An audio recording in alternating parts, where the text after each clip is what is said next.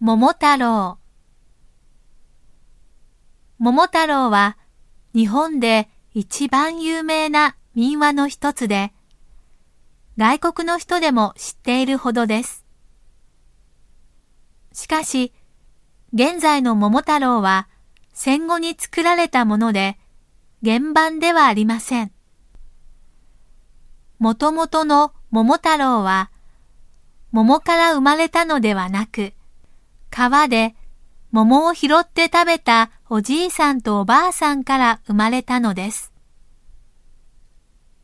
また、桃太郎は、きびだんごわずか一つで、キジや猿や犬を家来にしているので、賄賂による買収行為、やり方が汚いなどというマイナスイメージも強いです。